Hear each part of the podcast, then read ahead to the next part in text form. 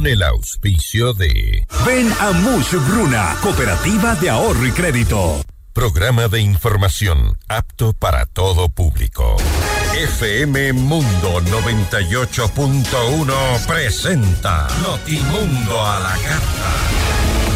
60 minutos de información actualizada y entrevistas a profundidad. El mejor noticiero a la mitad de la jornada.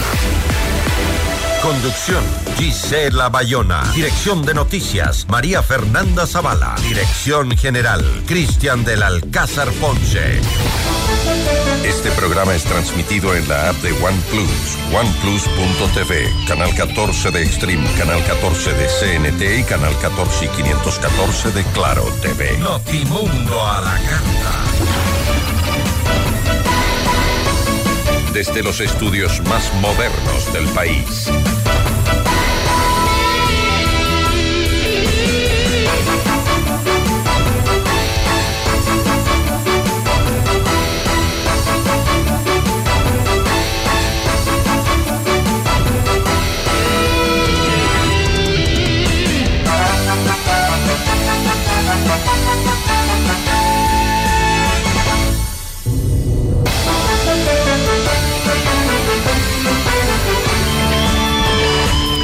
Tal? ¿Cómo están? Muy buenas tardes con todos. Es un gusto, como siempre, poder acompañarlos cada tarde con la información en Notimundo a la Carta.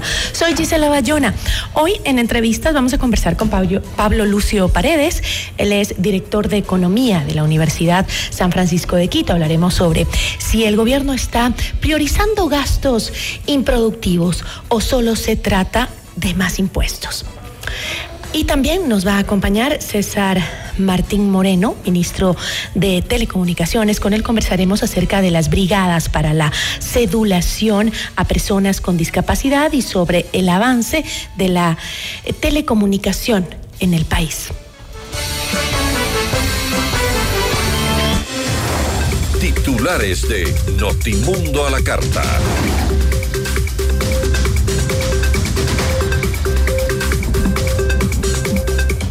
El ministro de Economía y Finanzas informa que se necesitan 1.020 millones de dólares para financiar el estado de guerra. El Consejo de Administración Legislativa calificó el proyecto de ley orgánica para enfrentar el conflicto armado interno.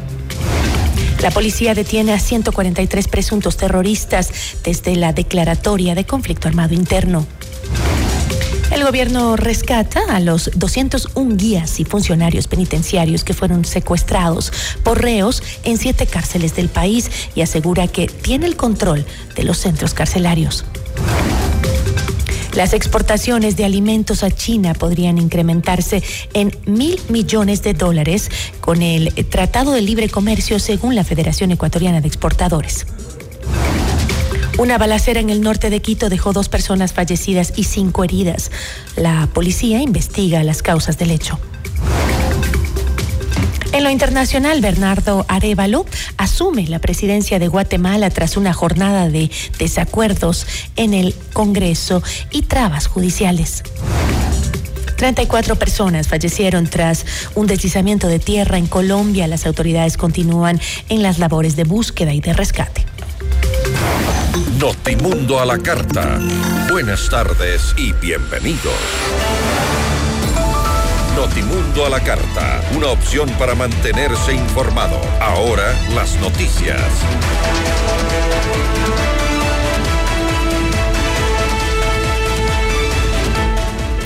El ministro de Finanzas, Juan Carlos Vega, argumentó la propuesta del incremento del 12 al 15% del impuesto al valor agregado IVA para enfrentar el conflicto armado interno debido a que el Estado arrastra un millonario déficit de recursos en el presupuesto y atrasos en los pagos. Necesitamos financiar esas armas, esos policías que se movilizan, el personal de, la, de las Fuerzas Armadas que tienen que, que movilizarse, necesitamos eh, arma, armas nuevas, necesitamos mantenimiento a todos los bienes de la, de la policía, de las Fuerzas Armadas, nue, nuevos vehículos, chalecos, eh, armamento, que, también hemos, recibido algo de, de apoyo del, del, mundo que, nos, que, nos, ha mandado muestras, muestras importantísimas de apoyo, pero, oh, pero la mayoría del financiamiento de, del crimen, de, la lucha contra el crimen organizado, nos cae adicionalmente a los ya, ya problemática eh, eh, a, la, problemática caja fiscal que ya teníamos, ¿no es cierto? Entonces viene un problema adicional que nos induce a resolverlo y en ese sentido a tomar medidas para tener más ingresos. Además, Vega se refirió que desde el sector público son pocos los ajustes que se pueden realizar porque sí estamos totalmente comprometidos a hacer ajustes en el sector público, ¿no es cierto? Eso es algo que dice, si el sector privado va a pagar más IVA desde el sector público, ¿cómo van a mejorar la calidad del gasto? ¿En dónde van a reducirse y hacer un esfuerzo también desde el sector, desde el sector público? Entonces, este es, este es algo eh, muy interesante que muestra que, por ejemplo, la, nómina, de los gastos del personal del sector público, el 90% está entre educación, salud, policía y seguridad pública, defensa nacional y función judicial. ¿No es cierto? Entonces ahí, ahí tenemos el, 90% de los 10.130 millones que fue el gasto nómina del... Entonces, en estos sectores que son críticos en los momentos de seguridad, son críticos desde el punto de vista social, la, educación y, la salud y el, sector eh, judicial.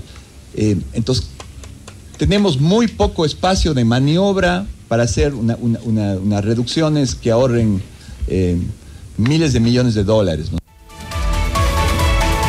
El viceministro de Finanzas, Daniel Falconi, detalló el monto que Ecuador requiere para sostener el estado de guerra puede ser de aproximadamente 1.020 millones de dólares para sostener las operaciones que actualmente se han identificado por parte de las Fuerzas Armadas. Es el primer punto de partida. A los gobiernos autónomos descentralizados se les adeuda cerca de 1.100 millones de dólares por el modelo de equidad territorial y adicionalmente otras eh, competencias que han ido asumiendo en el tiempo y que tienen que tener una restitución de valores por parte del gobierno central. Adicionalmente, tenemos cerca de 330 millones de dólares pendientes de pago en proveedores como por ejemplo eh, alimentación en hospitales, convenios MIES, dializadoras, insumos dispositivos médicos y el total de las obligaciones vencidas al cierre del año anterior fueron casi 4 mil millones de dólares. El Consejo de Administración Legislativa CAL admitió a trámite el proyecto de ley para enfrentar el conflicto armado interno, la crisis social y económica calificado como urgente en materia económica. La normativa, enviada por el presidente Daniel Novoa el pasado jueves, propone incrementar el impuesto al valor agregado IVA del 12 al 15%. Ahora el proyecto pasa a la Comisión de Desarrollo Económico para que en un plazo de cinco días elabore el informe para el primer debate. El plazo que tiene la Asamblea Nacional para tramitar este proyecto de ley vence el próximo 10 de febrero. Y la bancada del Partido Social Cristiano no apoyará la propuesta para incrementar el IVA del 12 al 15% que plantea el presidente Daniel Novoa. Así lo anunció el asambleísta Otto Vera en Notimundo al Día, quien reconoció que si bien se necesitan recursos, la medida establecida no puede ser definitiva. No es que es un impuesto que lo van a pagar solamente las personas que generan una utilidad al fin de su negocio, en, el final de su ejercicio fiscal, sino todo el pueblo ecuatoriano. El primer impacto cuando hay un aumento del IVA es, desde luego, la especulación. Entonces, más allá de que supuestamente o entre comillas, solamente mm, algunos artículos de la canasta básica se han liberado, entre comillas, pero la especulación hace de que al final todos los los servicios vayan a tener un impacto en aumento de precios. Entonces, eh, para nosotros no es una medida correcta, ¿no? Eh, lo que nosotros hemos, desde la bancada hemos analizado y estamos proponiendo es que se haga una contribución especial que sea temporal.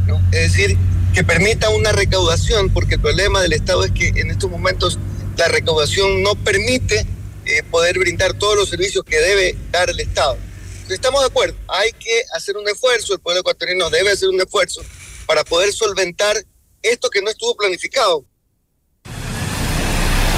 Notimundo a la carta. Información oportuna al instante mientras realiza sus actividades al mediodía.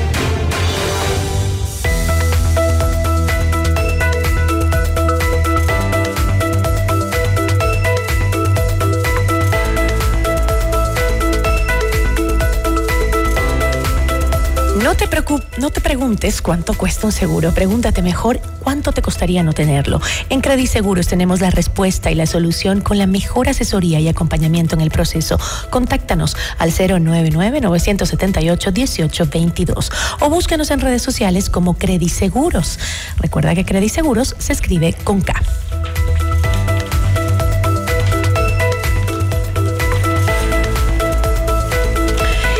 FM Mundo invita a cinco parejas al gran concierto de Carlos Vives y el Tour de los 30. Jueves 21 de marzo, Coliseo Rumiñahui a las 20 horas. Inscríbete ahora en fmmundo.com y en el WhatsApp 098 999 9819 con las palabras Vives y tus datos personales. El premio incluye almuerzo en Pícaro Resto Grill. Además, participa eh, por un MIG con Carlos Vives.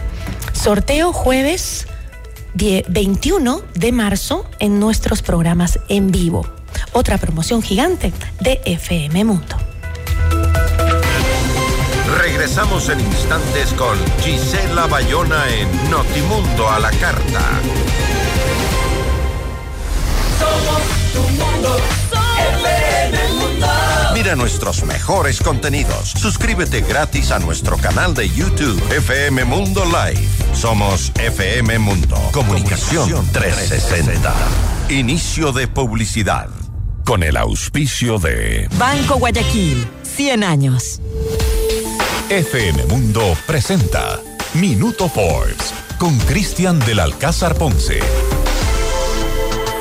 Bienvenidos en FM Mundo, es el Minuto Forbes. Una nueva terapia genética basada en CRIBS pretende reescribir las reglas del tratamiento del colesterol. El tratamiento promete eliminar el colesterol malo con una sola infusión, lo que podría suponer un cambio de paradigma en la atención cardiovascular. Las personas que nacen con esta enfermedad necesitan tomar diariamente unas pastillas llamadas estatinas o inyecciones periódicas para reducir su colesterol. Más en forbes.com.es.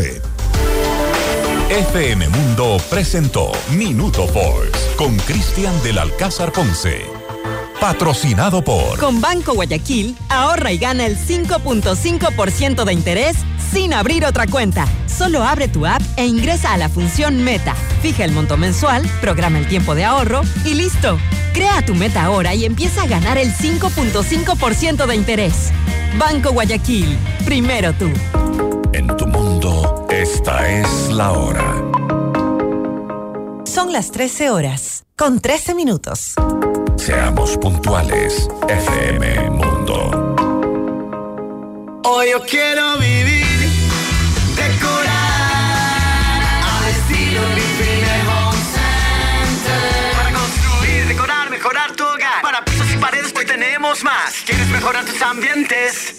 Hoy Home Center está aquí. Queremos verte sentir y vivir los acabados, sus formas, calidad hay de sobra. Gripine Home Center. Decora tus sueños. Al estilo Gripine Home Center. ¿Aló? Prima, ¿cómo está? ¿Cómo va el negocio? Bien, prima. Le hice caso y aumenté los productos gracias al crédito Muchugruna. Qué bueno, prima. Y ahora están en todo el Ecuador. Cuéntele a la familia. Apoyamos todas sus iniciativas y le damos crédito para lo que necesite. Negocio, estudios, viaje, vehículos y más. Hasta 30 mil dólares, sin base y sin garante. Acérquese a la agencia más cercana y solicite su crédito en todo el Ecuador. Aplica condiciones. Abogado Luis Alfonso Chango, gerente general. Estamos en el centro norte y sur de Quito. Head Shoulders, el más popular de la región. Super y en el bodegón. Consigue tu versión en la tienda, tu barrio, en sachetón. Azul limpieza, limpia y renueva por montón. Rosa suavidad, suave y manejable como esta canción. Head and Shoulders. Somos tu mundo, FM Mundo. Somos FM Mundo. Comunicación 360. Fin de publicidad. Este programa es transmitido en la app de OnePlus, oneplus.tv, canal 14 de Extreme, canal 14 de CNT y canal 14 y 514 de Claro TV. Continuamos en Notimundo a la carta, una opción para mantenerse informado con Gisela Bayona.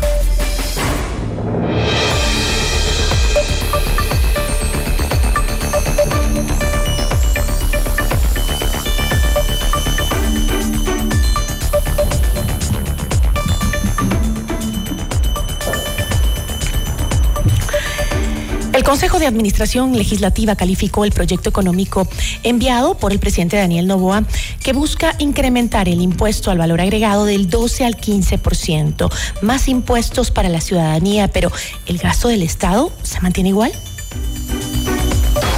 La entrevista a la carta, en diálogo directo con los protagonistas de los hechos. Nos acompaña a esta hora Pablo Lucio Paredes, director de Economía de la Universidad San Francisco de Quito, economista. Siempre es un gusto. Buenas tardes, ¿cómo está? Un gusto, Gisela, un gusto conversar indirectamente con la gente y todavía estamos a mediados de enero, así que todavía hay como desear un buen, uh, un buen 2024 a Claro que todos. sí. Mira, eh, yo había circulado ayer, creo, anteayer, un tuit en el cual yo decía que quizás podemos generar un consenso entre la gente que analiza la economía alrededor de cuatro o cinco aspectos. Eh, yo señalaba el primero como una reducción muy importante del gasto del Estado, del gasto improductivo del Estado, primera cosa. Segundo, la eliminación y focalización del subsidio a los combustibles, que sabemos es un, es un, ah, eh, un subsidio muy malo. Tercero, el tema del IVA. Y cuarto, impulsar eh, petróleo y minería en el Ecuador. Y yo le agregaría probablemente una quinta cosa, ahora que converso contigo, yo le agregaría que es realmente salir a cobrar impuestos a los que no pagan, porque generalmente se cobra siempre a los mismos. ¿no? Entonces yo diría que alrededor de esas cinco cosas podríamos tener un consenso y no pensar únicamente que solo el IVA es una solución, que solo el gasto es una solución, sino que encontrar tal vez un acuerdo entre todos para, digamos, sea, para alternativas repartir hay, la economista. solución entre diversos aspectos, ¿no? Eh, Bueno, ya lo dijo el ministro de Economía, ¿no? Necesitamos más de mil millones para enfrentar esta guerra interna que se ha declarado en el país. Sí, mira, si es que si es que el IVA te da, estoy redondeando obviamente, ¿no? Si el IVA te da 1.500 millones, si es que la eliminación y focalización del subsidio a los combustibles te da otros 1.500 millones, si podemos en el mediano plazo, no es un tema inmediato, pero digamos pensando en el mediano plazo, eh, impulsar petróleo y minería que te den otros 1.500 millones. Y luego tú tienes una reducción del gasto sustancial, y la reducción del gasto sustancial no es 100, 200 millones de dólares, sino reducir 1.000, 2.000, 3.000 millones en el gasto público. Bueno, si tú sumas todo eso, y bueno, y si cobras también a la gente que no paga, entonces tú puedes llegar a cifras interesantes para lograr las dos cosas, que es equilibrar las finanzas públicas, que es importante, pero ojo, no es el único objetivo. El otro objetivo es que en el Ecuador gastemos de manera útil y productiva. Por eso hay que reducir el gasto público. No solo es para, no solo es para ayudar a las finanzas públicas, es para que en la economía ecuatoriana vayamos eliminando gastos improductivos inútiles, igual que tú o la gente que nos escucha en sus actividades trata de ir eliminando gastos que son inútiles. Sí, pero llegar a esa balanza eh, va a ser un poco difícil. Analizando solamente la, la- la reforma tributaria que eh, implicaría el de- eh, subir del 12 al 15% eh, el IVA para unos 208 de los 359 productos de la canasta básica, entiendo que otros 151 productos no se verían afectados porque no están grabados con IVA. Pero este, esta distinción que se está haciendo entre productos que eh, grabarían o no el aumento del IVA, eh, también crearía zonas grises y dificultad presupuestaria para los hogares, cree usted, porque hablando de ese eh, que nosotros también tenemos que aprender a hacer, eh, a mejorar nuestras finanzas y no hacer esos gastos innecesarios. Mira, eh, se está manteniendo lo que ya existe en el Ecuador, es decir, hay una serie de productos exentos y otros que no están exentos y lo que se ha dicho es no nos vamos a hacer lío, vamos a subir el IVA a los que ya pagan el IVA, lo que en, parte eh, le convierte al impuesto en un impuesto más justo, digamos, en el sentido de que no se cobra en temas de salud, en temas de alimentos, etcétera, eh, que hacen una mayor parte de la, de, la, de la canasta de consumo de la gente de más bajo recurso. Entonces hay un poquito de, de equidad, ¿no? Pero, pero, pero lo, que yo, lo, lo que quiero decirte, Gisela, es que si tú me dices hacer las cosas es difícil y lo único que vamos a hacer es subir el IVA, yo te digo, no me parece correcto que solo ataquemos lo que es más fácil y es que el Estado nos venga a cobrar más y no hacemos las otras cosas que son más difíciles, como reducir el gasto público, pero que hay que hacerlas, ¿no? Entonces siempre hacemos eso hacemos lo fácil, que es cobrarnos más impuestos, y no hacemos lo difícil. Y además que con eso sí, si bien le damos eh, sostenibilidad a esta guerra interna que tenemos, eh, también hay otros problemas que nos seguirán afectando, que mientras existan seguirá habiendo inseguridad y delincuencia y narcotráfico, que es justamente esta brecha fiscal enorme que no deja que se cumpla el Estado con temas que hay que cumplir para, para justamente la sociedad pueda vivir en un mejor país. Pero hablando de, eh, en sí de la propuesta que ha planteado el presidente Daniel Novoa. Eh, ah, yo me preguntaba, ¿cómo, cómo es que se decide em, qué productos aumentarían o no el impuesto al IVA? Y, esto em, pensando que, pues, por ejemplo, el, aumento al IVA a los combustibles y, la cadena de productos, a la final, digo, ¿no terminan de todas maneras encareciendo la vida de los ecuatorianos igual? Eso es un hecho. Una de las maneras de que el impuesto llega a, digamos, a, impactar a la gente y a recaudar recursos tiene que ver con el tema de, la, de un impacto inflacionario que es inevitable. Es decir, a alguien le tiene que impactar las cosas. ¿no? Uno no puede decir voy a recaudar más y esto no tiene impacto. No, tiene un impacto eh, y, bueno, y cualquier cosa que se haga tiene un impacto, eso hay que reconocerlo. El gobierno dice que, no, que, esta medida no afectaría la economía de los hogares, eh, pero entre los productos de la canasta básica que tienen un IVA de 12 actualmente y que van a subir, hay productos que no, podemos.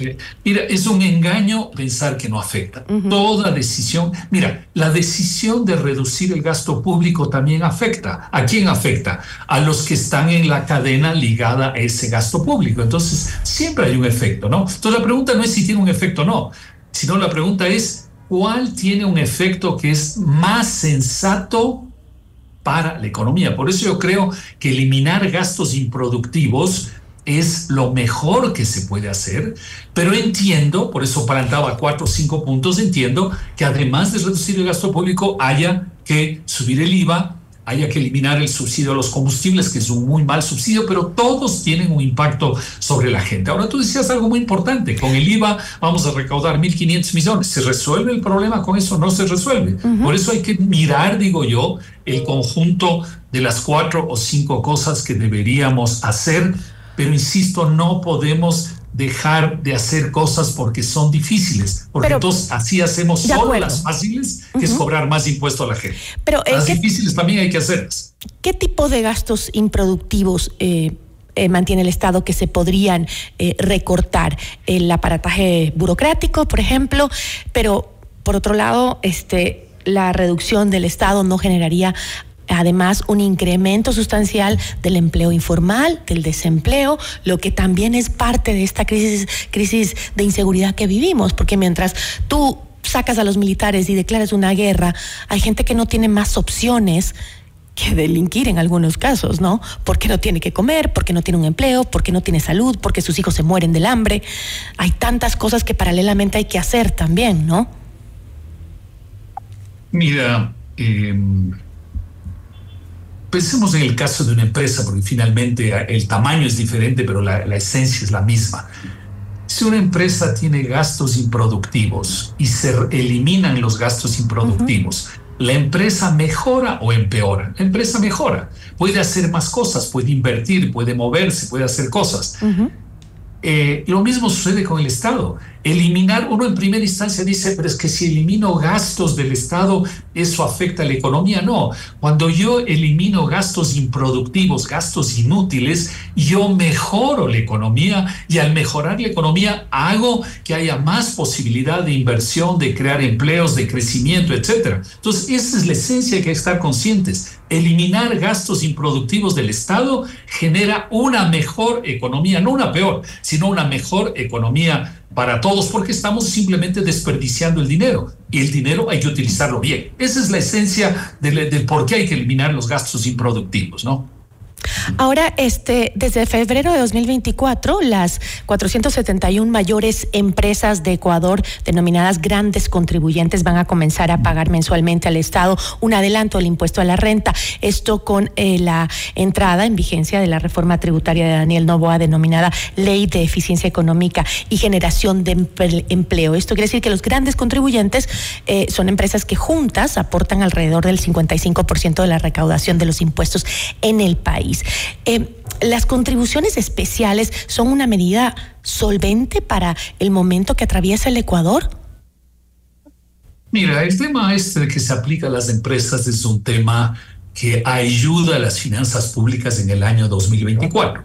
Ya no le ayudará en el año 2025 y en adelante porque ya ya hará parte de los ingresos del Estado a partir del año 2024, digamos, no, ya no es algo nuevo en el 2025, ¿no? Pero, digamos, ayuda en general a las finanzas públicas yo no, no nuevamente volvemos a volver a la, a la, pregunta anterior. ¿Cobramos impuestos o no cobramos? Aquí lo que se está proponiendo es que por un lado se, se sube el IVA y por otro lado adelantan ingresos las, las grandes empresas. Es una forma en definitiva de generar más impuestos y más ingresos para el Estado, ¿no? Pero insisto, esa es la forma fácil. Mira, si tú y la gente que nos escucha, Gisela, tiene una empresa y dice, yo tengo problemas ¿Qué debo hacer para mejorar mi situación? Entonces tú dices, voy a hacer dos cosas. Uno, reducir gastos inútiles y segundo, voy a aumentar mis ingresos. Pero una persona o una empresa, ¿cómo puede aumentar sus ingresos? Solo puede aumentar trabajando más, siendo más creativo, creando nuevos productos, etc. El dinero no cae del cielo para las empresas y las personas. Pero sí hay una entidad en la sociedad para la cual el dinero le cae del cielo, que es el gobierno. ¿Por qué? El gobierno se reúne y deciden yo a las em, grandes empresas les voy a pedir que me, que, me adelanten en definitiva los impuestos. A los ciudadanos les voy a subir el IVA y así me tienen que pagar más. La vida del gobierno es demasiado fácil, ¿no? Siempre a través de una ley o de un reglamento nos pueden cobrar más. Eso no lo puedes hacer tú, no lo puedo hacer yo, no lo pueden hacer las empresas, no lo puede hacer nadie, solo el gobierno. Pero eso, ¿qué hace? Que el gobierno es fácil conseguir plata y malgaste el dinero. Entonces volvemos a lo mismo. Ok, que el gobierno nos cobre más, pero a cambio de eso el gobierno tiene que reducir el mal gasto que tiene. Ambas pero mire usted lo que, dice el ministro Vega. Dice que eh, desde el sector público son pocos los ajustes que se pueden realizar. Dijo el campo de acción es limitado para ahorrar en el sector público eso acaba de decir. Desgraciadamente, si pensamos eso, y yo respeto lo que dice el ministro, entonces estamos en mal camino porque estamos pensando siempre lo mismo. Yo sí puedo cobrar más impuestos, pero no puedo hacer un esfuerzo para gastar menos o gastar mejor. Exacto.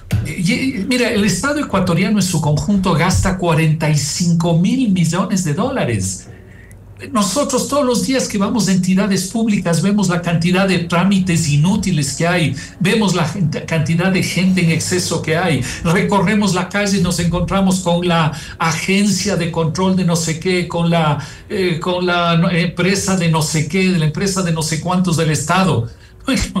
Todos los días vemos cosas eh, eh, improductivas e inútiles que hace el Estado. Entonces no es posible que no podamos sentarnos. Como el Ministerio de la Mujer, por ejemplo. Fuerte del gasto público. Como el Ministerio de la Mujer que hizo el gobierno anterior. Mira, estaba buscando ahora justo en el. Eh, un amigo que había mandado una lista de. una lista de, la, de 30 instituciones públicas que la mayor parte uno dice, ¿y para qué sirven? ¿No? Eh, y el consejo para tal cosa, el consejo para tal otra cosa, la unidad de registro de no sé qué, el Consejo Nacional de Competencias, el Consejo, eh, tantas cosas, ¿no?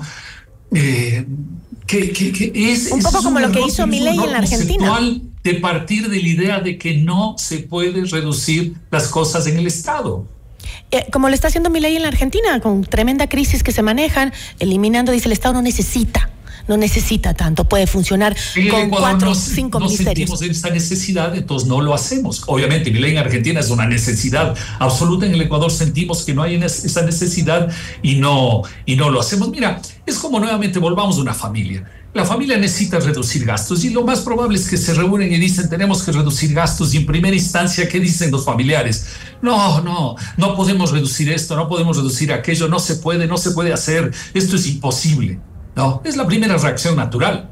Pero la segunda reacción es decir, no, tenemos que encontrar. Ah, entonces si tenemos que encontrar y queremos encontrar, entonces ahora vamos a decir, tal cosa no vamos a hacer, tal cosa no vamos a hacer, aquí vamos a rebajar, aquí vamos a rebajar. Y al final te das cuenta que sí se puede hacer si es que tienes la voluntad y la necesidad de hacerlo. ¿no? Entonces yo creo que a nivel del Estado es probable que en un mes nos estén cobrando un IVA mucho más alto a las empresas grandes les están cobrando la autorretención, pero a mí me gustaría que en un mes el gobierno también nos diga, en este mes hemos trabajado y hemos identificado todas estas áreas en las cuales se puede reducir el gasto. Y ojo, esto es incluyendo los municipios, porque los municipios también malgastan mucho dinero. Yo veo, y creo que todos los ciudadanos de Quito vemos cuando nos relacionamos con el municipio, la barbaridad de trámites, de controles, de exceso de gente, de exceso de gasto que hay. Entonces esto también tiene que aplicarse al a los municipios. Mira, yo, yo diría, francamente, Gisela, que una manera, pues, digamos, práctica de hacer esto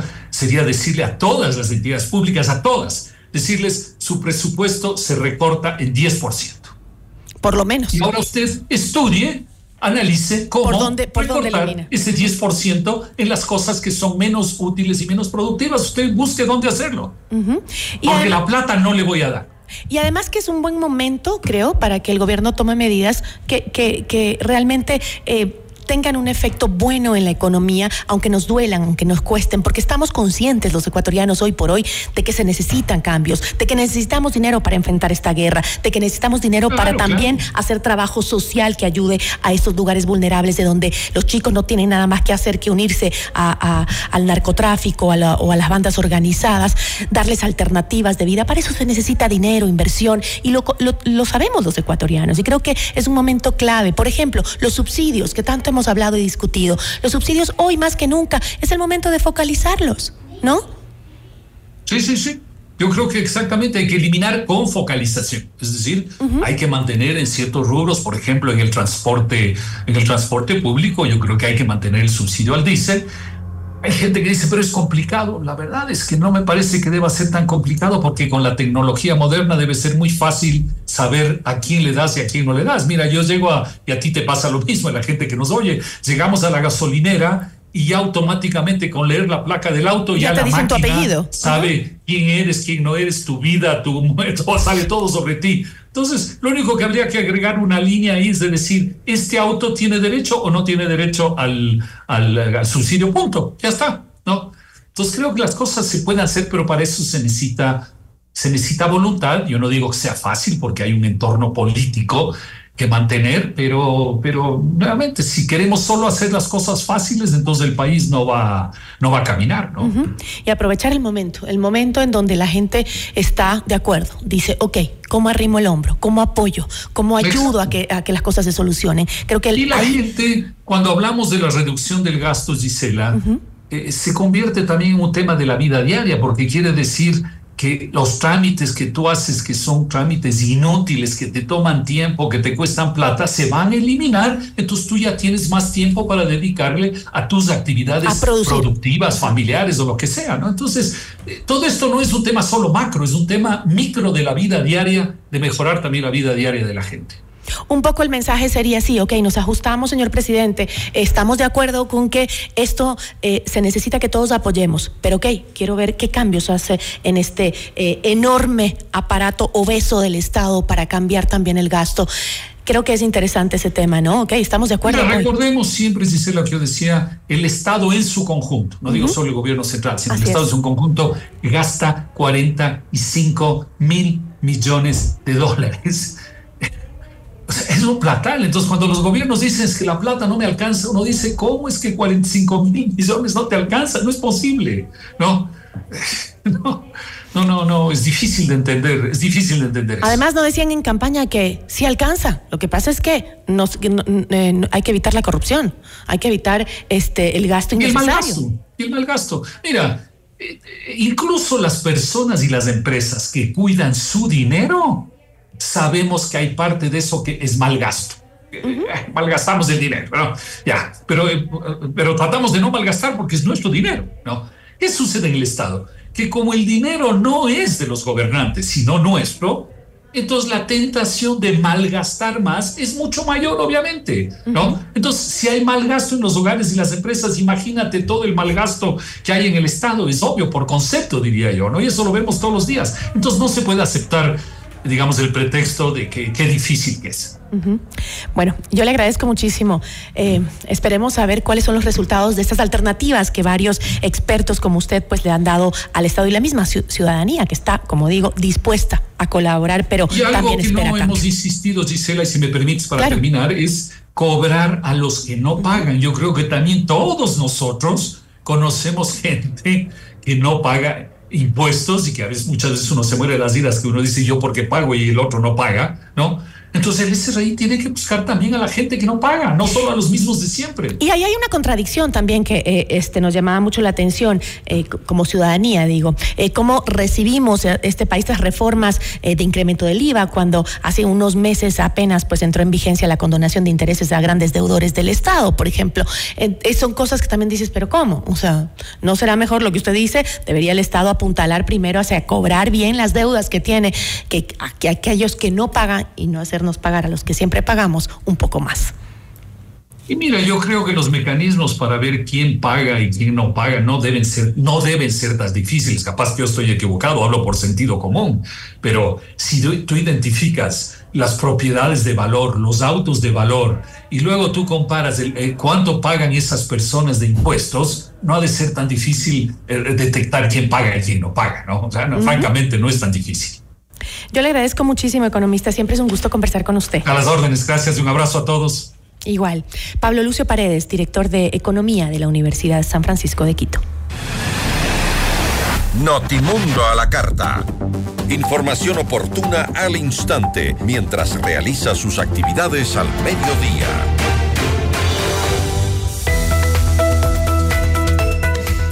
Todo lo que necesitas lo puedes lograr con créditos de Mushuk Runa a nivel nacional. Crédito para tu negocio, tu nuevo vehículo, compra de productos, emprendimientos, estudios, tu casa o lo que necesites. Estamos en todo el Ecuador. Además, puedes adquirir el libro del abogado Luis Alfonso Chango en todas las agencias de Mushuk Runa o a domicilio. Puedes comunicarte al 098 536 6772. Ya volvemos con Notimundo a la carta. Somos tu mundo, FM Mundo. Sigue nuestra transmisión en video FM Mundo Live por YouTube, Facebook, X y en fmmundo.com. Somos FM Mundo. Comunicación 360. Inicio de publicidad. En tu mundo, esta es la hora. Son las 13 horas, con 38 minutos. Seamos puntuales, FM Mundo. Dante Gebel, Quito, 8 de febrero, entradas agotadas. A pedido del público, se abre nueva función. 7 de febrero, Teatro Nacional Casa de la Cultura. Buenas noches, gente. Una noche para reír, conmoverte y llorar. Te vas a sorprender. Preventa ya disponible en ticketshow.com.es, Río Centro, Mall Jardín, Paso San Francisco y El Recreo. Con tarjetas Produbanco, 10 meses sin intereses. Dante Gebel, presidente, te lo trae Top Show. Somos el mejor aliado este 2024 para tu empresa, negocio y emprendimiento. Cumplimos tus objetivos y nos ajustamos a tu presupuesto con publicidad 100% efectiva. Contáctanos ya a ventas arroba fmmundo.com. WhatsApp 099 003 8000. Somos FM Mundo. Comunicación 360.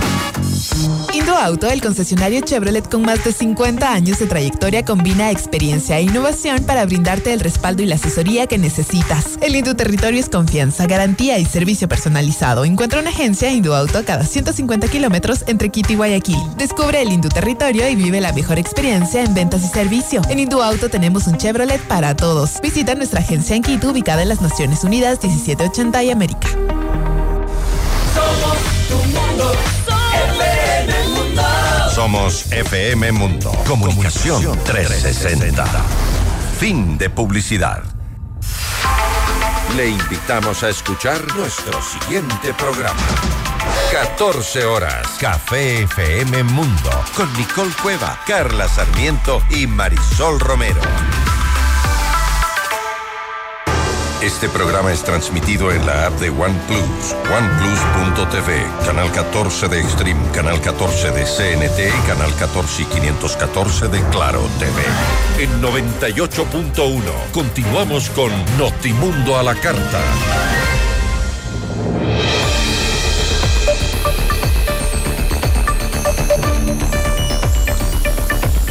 En medio de un conflicto armado interno que ha obligado a varios sectores a regresar a la virtualidad, ¿cómo se protege la conectividad en la, de la ciudadanía?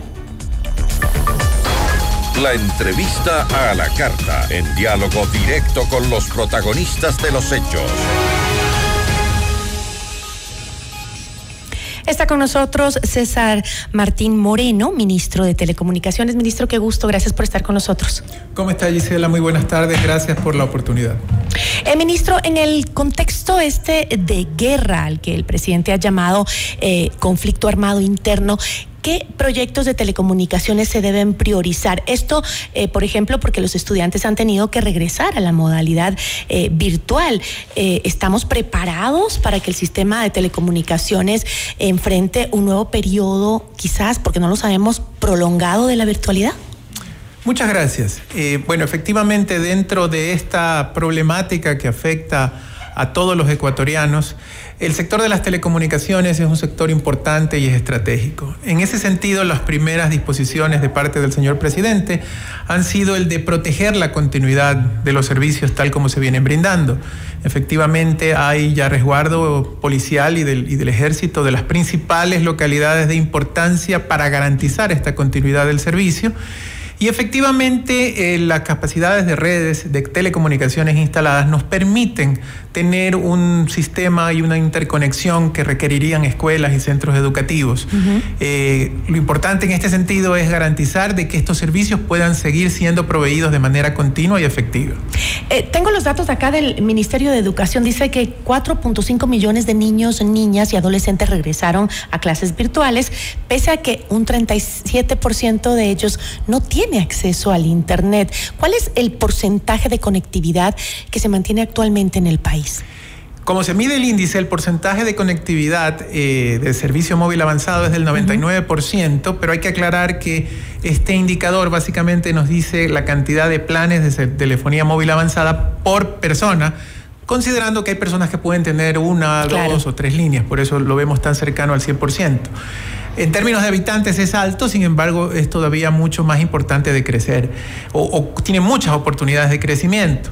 Con respecto a lo que usted mencionaba sobre el tema de cobertura, y hay un proyecto importantísimo que estamos potenciando desde esta cartera de Estado, que son los puntos digitales gratuitos. En estos puntos digitales gratuitos nos unimos con una comunidad, con un GAT, y llegamos a localidades con un centro eh, informático donde hay internet, hay acceso a computadoras y se les puede proveer el servicio. Casualmente en estos días estábamos conversando con gente de las comunidades que nos pedían precisamente en estos puntos digitales gratuitos eh, permitir que el, Wi-Fi inalámbrico se abra la zona para que los chicos que están en las escuelas puedan asistir a ellos.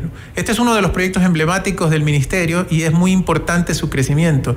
Y allí quiero ser enfático en que no solamente es el tema de llegar con el Internet, llegar con la computadora, sino el tema de contenidos. Ese es un tema crucial porque el fomento y, el aumento de la productividad está un poquito en que la gente aproveche la tecnología a su favor. Muchas veces con este tema tan conocido de transformación digital, hay que aclarar que más que digital es transformación, que la gente cambie la manera de, de activarse en la economía con la ayuda de la tecnología. Ahora, este, yo recuerdo que en el gobierno pasado, cuando se había, se hablaba del tema de la negociación con las empresas de telecomunicaciones grandes que están en el país, que no se había renovado el contrato, se planteaba la alternativa de tomar acciones como las que eh, eh, hizo algunos países, me parece que Costa Rica, eh, me parece que Panamá también, sobre el, tema del espectro radioeléctrico, ¿no? Aquí tiene un costo alto el espectro radioeléctrico, según entendí yo, y en cambio en esos países no tiene costo, es cero, pero a A cambio, el Estado le dice a las empresas, bueno, extiende tu cobertura a aquellos lugares que tal vez no son rentables para esas empresas, pero el Estado tampoco tiene la capacidad para llegar, entonces le dice, ok, yo no te cobro nada por el espectro radioeléctrico, pero tú me das conectividad en estas zonas en donde no llegas. Efectivamente, ese es uno de los modelos de negocio que se ha utilizado bastante en la región, tiene sus ventajas. Eh, hay que entender que desde el año 2014 a la fecha el sector de las telecomunicaciones cambió radicalmente porque ahora se utiliza más o se habla más del uso de la infraestructura en mayor cantidad por el tema de los datos. Ya no se habla tanto de la telefonía, mucha gente dice el teléfono ya quedó casi obsoleto, obsoleto y se habla más del uso de la red, de los datos. Y eso ha hecho que se planteen otros modelos de negocio como el que usted menciona, ¿verdad? En lugar de pagar fríamente por el espectro, considerar posiblemente una parte para temas de, obra social relacionadas al sector de telecomunicaciones. Eso ya existe, de hecho, en la, en la negociación o en, en el contrato anterior que está vigente, pero por supuesto forma parte de las mesas de negociación que estamos teniendo precisamente con las operadoras en función del nuevo contrato, de la nueva concesión por 15 años más. Efectivamente, eh, nosotros como Estado estamos tratando de garantizar dentro de esa negociación que las condiciones sean más favorables y por supuesto no estamos cerrados a los modelos de negocio actuales que precisamente potencian el, uso o, la, o, el desarrollo en proyectos de desarrollo en el sector de las telecomunicaciones en lugar del, costo directo. Ahí eh, eh, estamos trabajando con una consultoría de la UIT, que es la Unión Internacional de Telecomunicaciones, que precisamente está considerando esos temas en la, en la propuesta que tienen de valoración del espectro. Ahora, eh, en el momento crítico que estamos viviendo y con las, las medidas que se han tomado, por ejemplo, que los chicos, que muchos chicos vuelvan a la virtualidad, se está trabajando en un proyecto para incrementar la conectividad con prioridad hacia los estudiantes específicamente? ¿O qué sucede además con, por ejemplo, esos hogares donde hay varios estudiantes compartiendo un punto de conexión? ¿No? Correcto. Dentro de, las, de los planes de crecimiento de, la interconexión y del acceso a la información que se tiene, se contemplan varios de estos temas. Uno de ellos es el utilizar más espectro, porque precisamente en el, en el, en el ejemplo que usted coloca, Resulta ser que para poder servir a más gente, es decir, dar un servicio más concentrado, necesitamos utilizar otras bandas, ¿verdad? Entonces, una cosa es la renegociación de los espectros y de las frecuencias que ya están concesionadas y otra cosa es el uso de nuevas bandas, inclusive viendo la posibilidad de, de ofrecer servicio más avanzado como el 5G. El proceso en que está activo en este momento es un proceso de renegociación de las frecuencias existentes, pero al mismo tiempo estamos iniciando un nuevo proceso para renegociación, o mejor dicho, para conceder por primera vez otras bandas de frecuencia que contemplen ese tema. Realmente esto forma parte de lo que le mencionaba hace un momento, el cambio total del, del sector de las telecomunicaciones. Ya no hablamos de tanto del cliente, de masificar la cantidad de clientes, sino de darle más capacidad a los clientes que se tiene, ¿verdad? Y eso va de la mano con, las frecuencias y el ancho de banda. Ahora, eh, según el Ministerio de Telecomunicaciones, una de las metas del gobierno es devolver la agilidad a los servicios que ofrece el registro civil a los ciudadanos de manera oportuna y con calidad, especialmente a las personas con discapacidad del Ecuador, por ejemplo. Eh, por este motivo, pues han, eh, se ha lanzado la mega brigada de sedulación a las personas con discapacidad. Eh, que se desarrolló en días pasados en el Cantón Ceballos, en Tungurahua. ¿Cuál es la participación de telecomunicaciones en este proyecto y cuántas personas se espera que se sedulen con estas brigadas?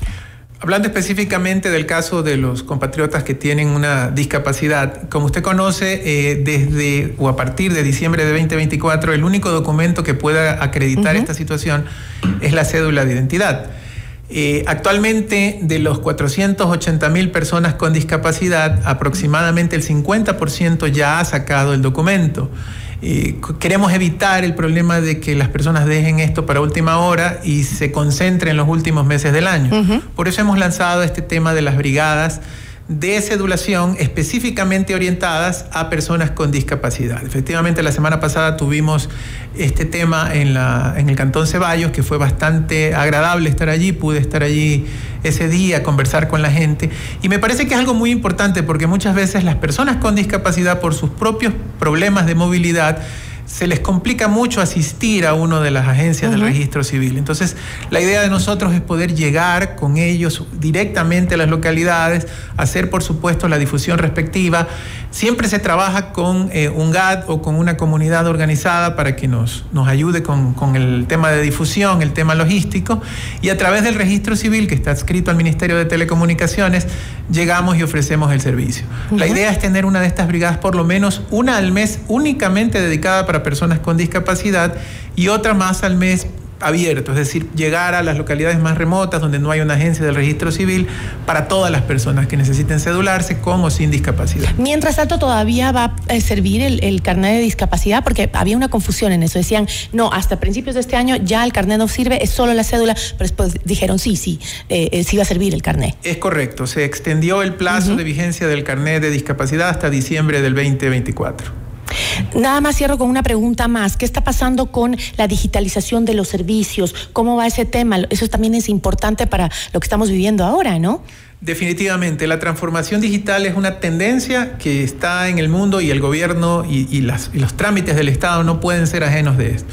Una de las decisiones de nuestro presidente Daniel Novoa ha sido precisamente trabajar con procesos de reingeniería que definitivamente deben incluir el tema tecnológico. Tenemos nosotros una dirección de simplificación de trámites que está trabajando efectivamente para determinar cuáles son esos procesos que se deben automatizar y digitalizar en función de los beneficios que, ellos eh, tienen o que conllevan.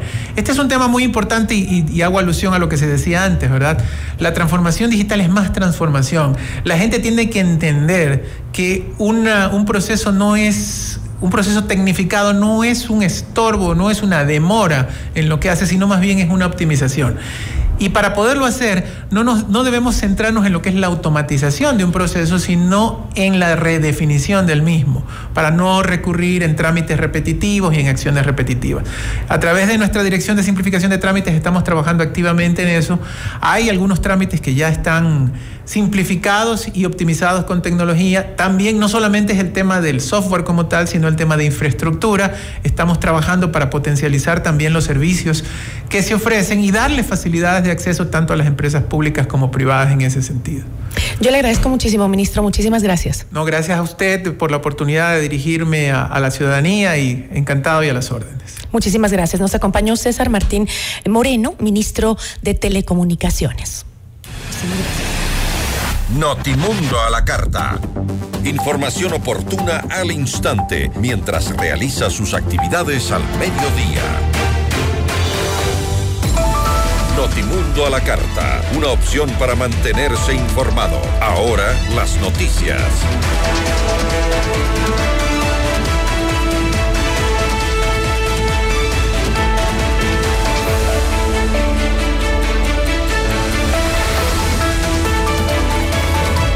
El gobierno actualizó el informe de los resultados de los operativos ejecutados desde el 9 de enero, cuando el presidente Daniel Novoa decretó el conflicto armado interno en el Ecuador.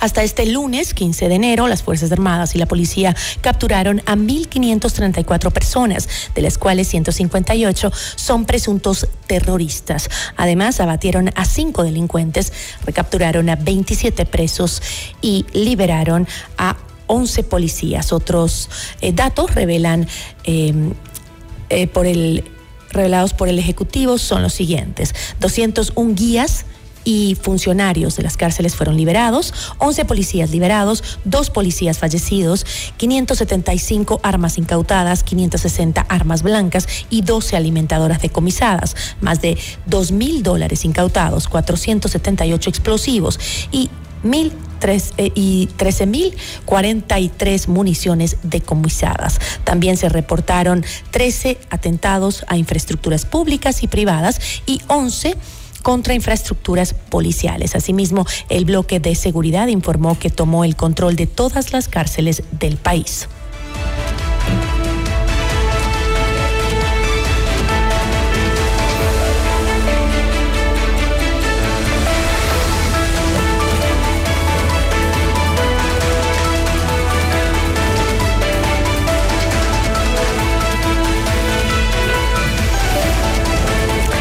ser el Servicio de Atención a Privados de Libertad, SNAI, informó que los más de 200 rehenes que tomaron varios grupos de presos en siete prisiones del país fueron liberados. La situación añadió, la institución añadió que se realizan las evaluaciones médicas eh, respectivas y que por este caso se iniciarán las investigaciones correspondientes para determinar a los responsables del secuestro. De su lado, el presidente Daniel Novoa felicitó la labor de los uniformados y de las autoridades a cargo del operativo y anunció que está a la espera de información detallada sobre el hecho. Los guías y servidores penitenciarios permanecían retenidos desde el lunes 8 de enero en las cárceles de La Suay, Cañar, Esmeraldas, Cotopaxi, Tunguragua, Loja y El Oro.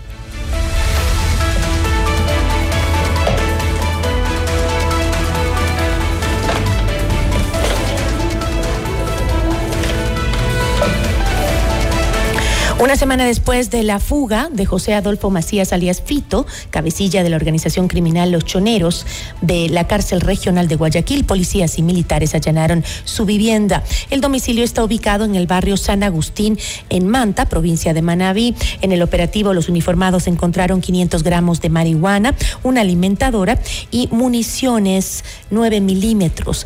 El paradero de Fito aún es desconocido, aunque algunas especulaciones apuntan a que podría estar en Colombia.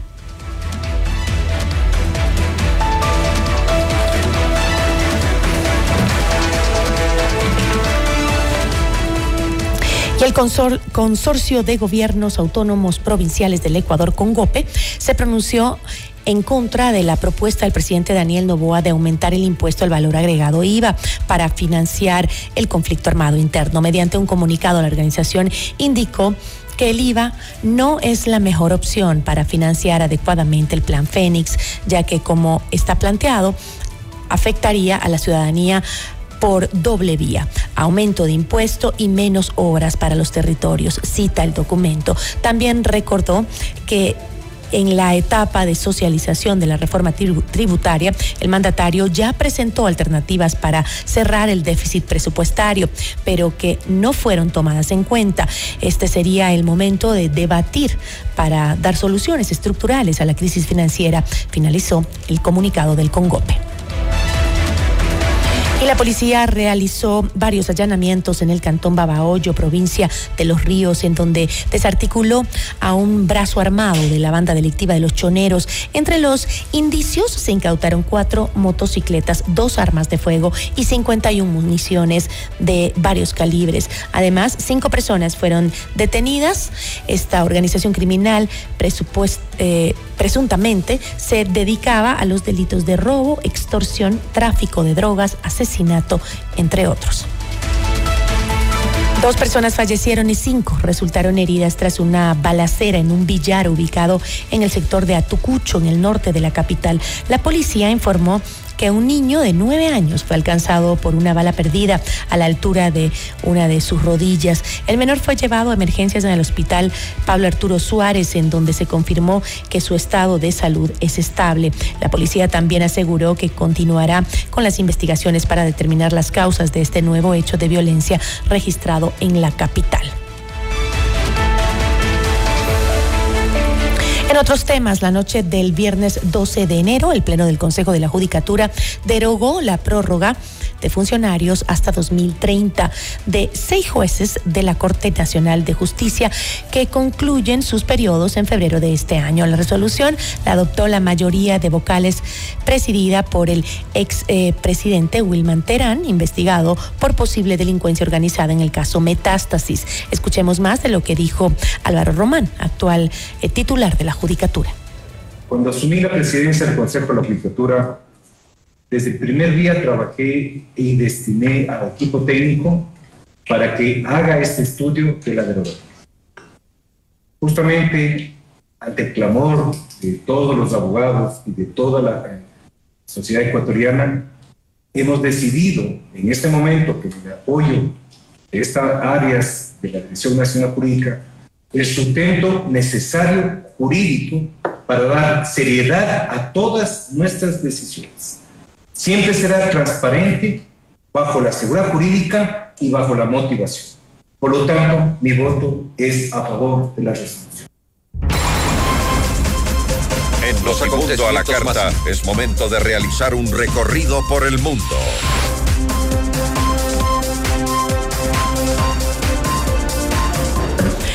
Bernardo Arevalo fue posesionado como presidente de Guatemala la madrugada de este lunes después de que su investidura se retrasara más de nueve horas mientras el Congreso, controlado por la oposición, debatía la admisión de los legisladores entrantes que debían jurar antes eh, de que eh, lo haga el mandatario.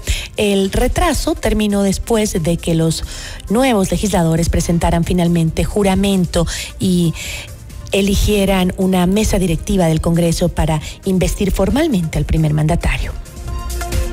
Al menos 34 personas murieron tras un deslizamiento de tierra en el departamento del Chocó, al noreste de Colombia. La vicepresidenta eh, Francia Márquez confirmó en sus redes sociales que entre las personas fallecidas habían niños. Según el reporte, 19 personas resultaron heridas y 80 fueron afectadas por la emergencia, según información oficial. Así concluimos las noticias de Notimundo a la Carta. Soy Gisela Bayona. Muchísimas gracias por su amable sintonía. Que tenga una excelente tarde. Gracias por su sintonía esta tarde. FM Mundo 98.1 presentó Notimundo a la carta. 60 minutos de noticias actualizadas y entrevistas. El mejor noticiero a la mitad de la jornada. Conducción Gisela Bayona. Ingeniería de sonido Darío Gutiérrez. Producción FM Mundo Live Javier Merino. Dirección de arte Laili Quintero. Coordinación y redacción Fernanda Utrera. Redacción y redes sociales José Martín Muñoz. Dirección de noticias María Fernanda Zavala. Dirección general Cristian del Alcázar Ponce. Notimundo a la carta. Con el auspicio de Ven a Bruna, Cooperativa de Ahorro y Crédito.